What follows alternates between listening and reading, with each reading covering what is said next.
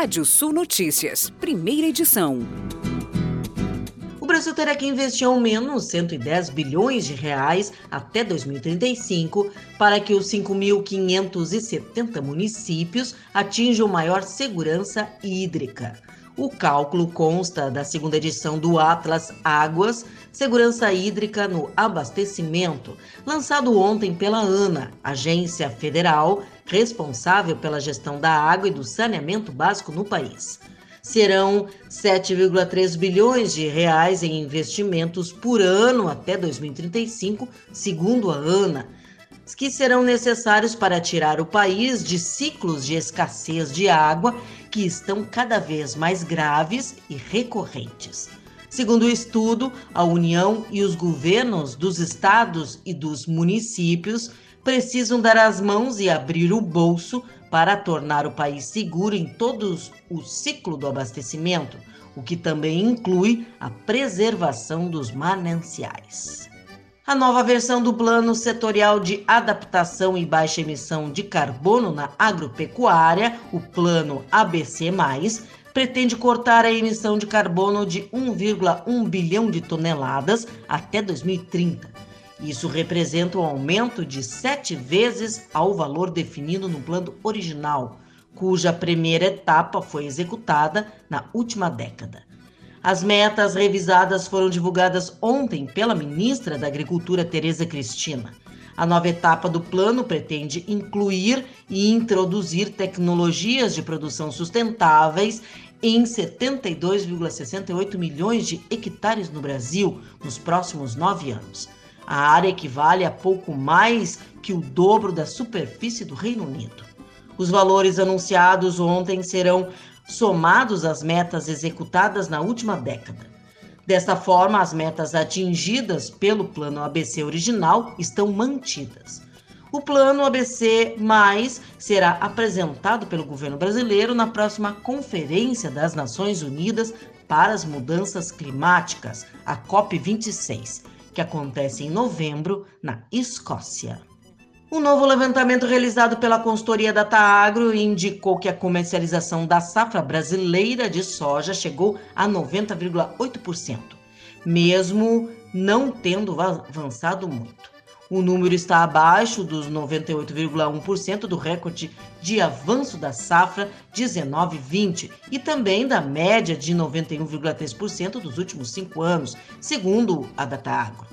O incremento foi de 3,8% ante o relatório anterior, acima dos 3% do padrão normal de avanço para a data. O movimento limitado confirmou a expectativa do mercado, apesar de elevação parcial dos preços. Refletiu o fato de que a safra já está fortemente vendida por conta dos preços ainda baixos das máximas do ano e da ausência de maior venda por parte dos produtores.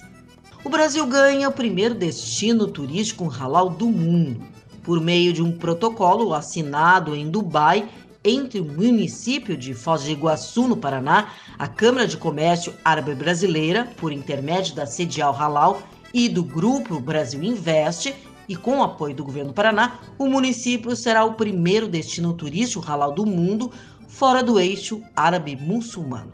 A ideia é de que o município seja um polo atrativo para os países árabes e a primeira cidade com serviços preparados para esse público.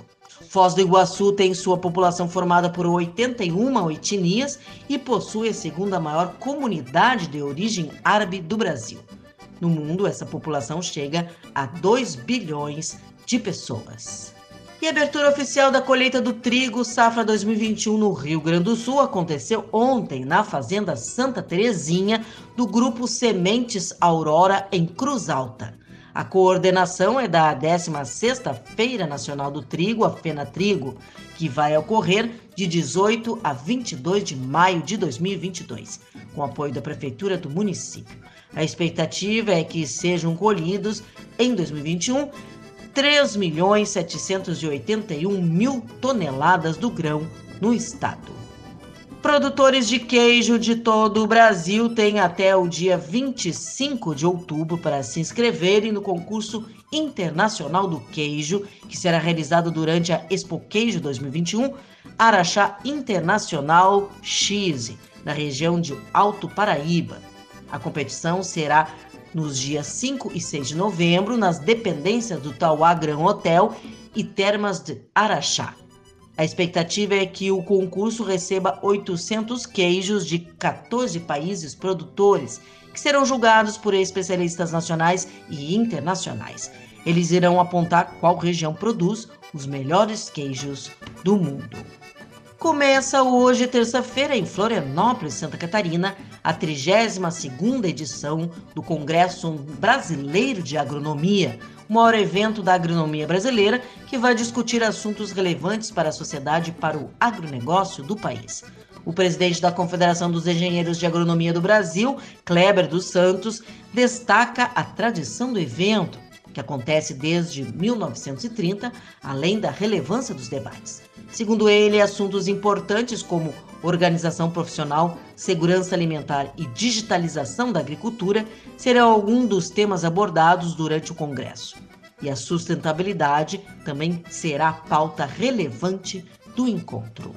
Você pode ler mais notícias no portal radiosul.net. Pode ouvir esse boletim no seu agregador favorito de podcast. Eu, Kátia Desessar, volto na segunda edição do Rádio Sul Notícias, às 18 horas. Previsão do tempo. Olá, ouvintes da Radiosul.net. O sol em todo o Rio Grande do Sul nessa terça e quarta-feira, com pequenos períodos de variação de nuvens característicos de primavera. Em grande parte das regiões, no oeste, o tempo com poucas nuvens. As temperaturas permanecem amenas, cerca de 10 graus de mínima na maioria das localidades, máximas mais altas no oeste, chegando a 27 graus, no sul, leste e na serra, máximas entre 20 e 23.